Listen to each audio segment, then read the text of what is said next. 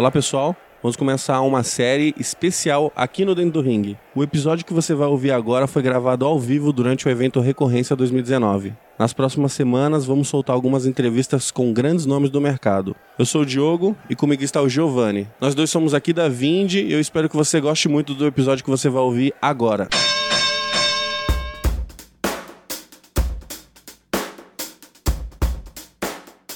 Diogo, o evento tá chegando perto do fim e aparentemente as pessoas estão ficando cada vez melhores, mais de peso. A gente tá aqui com a Empíricos. Você tem noção? A Empíricos está dentro do ringue aqui e vai tomar porrada.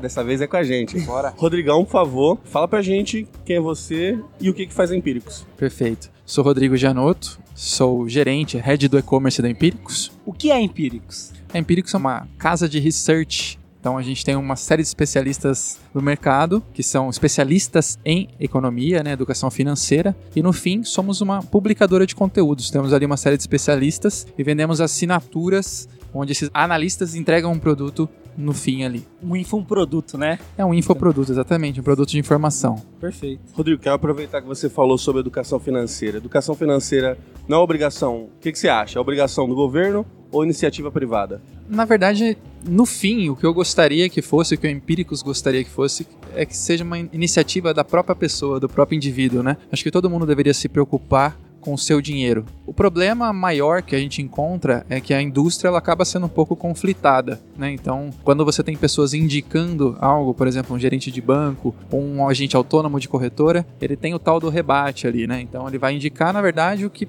é melhor para ele mas que também pode ser um pouco bom para você. Então a Empíricos entra um pouco nesse papel, defendendo o indivíduo final ali, apresentando ideias sem conflito algum, para que fique a cargo do, da pessoa física tomar a decisão sobre o investimento dela, né? O que é melhor para ela e a gente entrega uma informação e ela toma a decisão, faz o que ela bem entender. Legal. Rodrigo, percebi que houve um aumento muito grande, né? Da quantidade de pessoas que falam sobre o mercado financeiro. Tem dois, três youtubers mega famosos disso.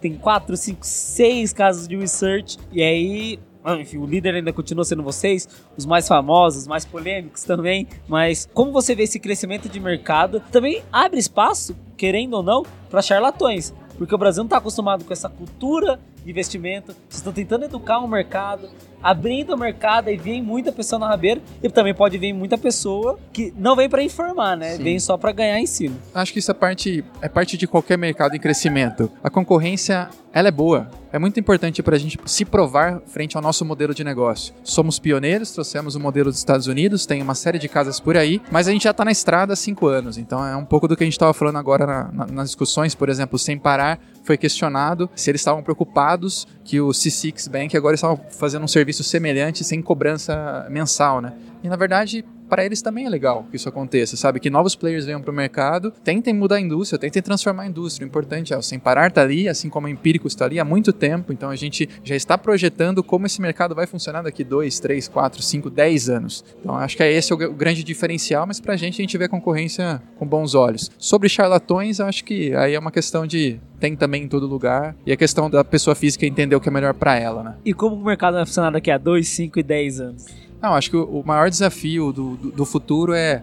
é entender novas formas de vender, né? A gente está vendendo um produto de informação. Então, um produto de informação é diferente de um tênis, por exemplo. Eu quero comprar um, um, tênis 42 amarelo. Como que eu vou oferecer um produto de informação que diz respeito a uma estratégia de investimento e não é um produto simples de ser vendido? Então, assim, ah, como que a Empíricos está se questionando frente a esses novos modelos de online sales como um todo? E junto com isso, um produto de informação que é difícil de ser vendido, né? Então, a gente tem estudado muitas frentes nesse sentido. Quantos clientes a Empíricos tem hoje já? A gente tem 350 mil assinantes. Isso é muita coisa, né? É bastante. É... Não, ainda mais pro Brasil, que é um mercado conhecido por não investir, por não poupar, por não. Enfim, uhum. ter essa série de dificuldades. Já tem 350 mil pessoas que se interessam num tema muito mais profundo, né? Sim.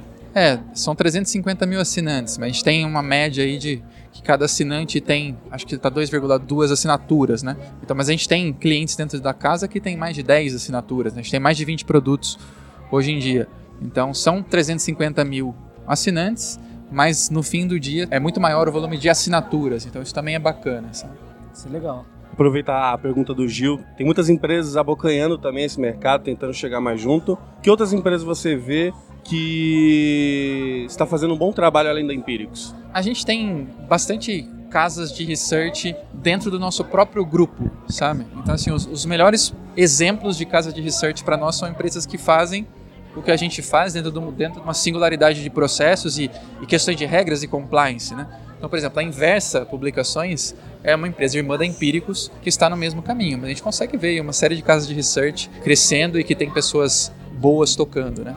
E do zero ao 300 mil, assim, qual foi a maior dor de crescimento que vocês tiveram? A gente não tem uma, uma, regularidade no crescimento da base. Diz muito respeito ao tipo de lançamento que a gente está montando, qual estratégia que a gente está aportando nos próximos meses. Então, tem projetos que a gente lança com visão de aumento de base mesmo, e tem projetos que a gente lança com uma perspectiva de aumentar o lifetime velho desse cliente dentro da nossa base. Né? Então, já é um assinante, a gente está lançando um novo produto, ofertando para ele para que ele cresça dentro da nossa régua de lifetime velho, é, que é parte core da essência do nosso modelo. E faça um cross-sell ali dentro da, Exato. da, da própria plataforma. Exato. Então a gente teve lançamentos que trouxeram 30 mil novos assinantes para a base, mas a gente tem outros lançamentos que trazem 2 mil. É um mercado complicado, a gente praticamente já falou com todo mundo que se interessa nesse assunto no Brasil. Então a gente tem que explorar novos caminhos para chegar nessas pessoas que não entendem muito de investimento, não, e também não entendem o momento que o Brasil está passando, que muito em breve, né, acho que o ano que vem a gente já começa a ter juros reais negativos. O rentismo vai acabar. É, o rentismo vai acabar, né? E é, já é uma realidade, assim.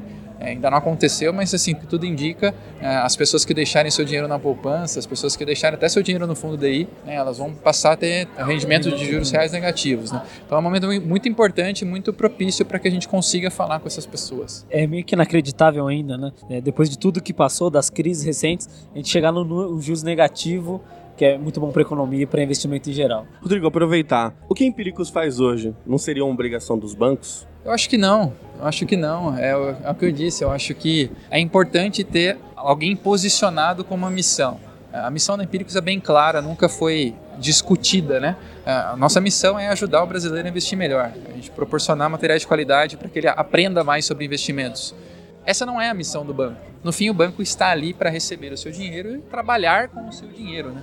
Então ele até pode indicar investimentos para você na figura de um gestor ou na figura de um agente autônomo e na verdade não é orientado à sua educação financeira como indivíduo, é dar o seu dinheiro aqui, eu vou colocar em algo que eu acho interessante para você, beleza? Beleza. O que, que você aprendeu com isso? Você não aprendeu nada. Eu simplesmente te falei que tem um caminho legal ali para você. Isso para a gente não, não, não vale. Eu estou muito mais interessado que você entenda aonde você está colocando, qual é a característica do investimento que você está fazendo, né? É, qual o grau de risco desse investimento que você está fazendo, qual o retorno que ele pode te proporcionar, em que de fato você está investindo, o que, que é melhor para você no momento. É um pouquinho também orientado ao wealth management, por exemplo, o, que, que sua família hoje está precisando. Ah, você vai ter uma filha, como vai ser o futuro dela. Então a gente se importa com os nossos assinantes nessa perspectiva para que ele entenda e consiga se posicionar como, como indivíduo na construção de patrimônio dele e da sua família. Vai além, né? Vai além das coisas que a gente imagina, vai é, da busca da felicidade, do seu propósito. Porque quando você tem dinheiro, tem essa segurança, você consegue fazer outras coisas que você sempre quis. Rodrigo, eu tenho um dólar. Onde eu devo investir? Um dólar? eu sou um pouco talebiano, né? Então eu gosto do famoso cisne negro. Então eu acho que se eu tivesse pouco dinheiro, tipo um dólar, eu colocaria no maior risco de todos. Eu ia pra criptomoeda, cara. se, pra tentar fazer uns, do, uns 10 dólares com isso aí. Se deixar na renda fixa, você vai ter 1,02. Ou negativo daqui Ou a negativo pouco. daqui a pouco. Já foi uma aula de investimento para mim. Cara, sensacional ter você aqui. Quer passar um último recado? Ah, foi muito, foi muito especial estar aqui hoje, é, dividindo o palco aí de, desse debate com o Nico, uma figura que eu tenho uma admiração, é, também com o Bruno da Ambev, né? Somos clientes da Vind, gostamos muito do serviço de vocês, temos uma parceria estratégica muito importante que visa o crescimento das duas companhias, né? E viva o recorrência! Diogo, não foi com a Betina, mas esse cast valeu um milhão. Nossa, que baita cast a gente acabou de ver aqui, hein? E é com esse cast que a gente encerra a nossa série ao vivo no Recorrência. Foi muito bom. A gente passou por um, muitas pessoas muito legais aqui dentro do Recorrência ao Vivo. A gente teve Pipe Drive, Sense Data, Sex Logs, falando de amor aqui, Diogo. Sim. Chef Time, teve o site do Ovo, a Vista, que foi um case muito legal pra gente. E agora Empíricos. Isso. É, fora isso, a gente teve muitos outros casts também. A gente não colocou todos aqui no ar, mas todos estão em um vídeo. A gente tá deixando aqui na descrição. Confere lá. E vale também para quem não pôde assistir as palestras, quem não pôde estar no Recorrência, os vídeos também estão no YouTube e vamos colocar o link aqui na descrição para você poder assistir também as palestras que foram do evento Recorrência, um conteúdo muito show. Então, pedir aqui para todo mundo, siga Vind nas redes sociais. O podcast dentro do Ring, ele tá em todos os players de podcast, então tem no Deezer, tem no iTunes, tem no Google Podcasts, tem no Spotify. Se você gostou, pô, deixa um joinha, deixa um comentário, algum outro conteúdo que você quiser ver, também vai ser bastante importante pra gente e até pra gente começar outras séries ao vivo também, né, Diogo? Isso. O Recorrência 2020, a gente já tá com uma pré-inscrição para os ingressos, então entra aí recorrência.com.br barra evento, faz a inscrição que já já você recebe a abertura dos ingressos. E quem ouviu o cast vai ter uma surpresa lá. Obrigado, galera. Foi um prazer estar aqui com vocês e até os próximos casts. Valeu!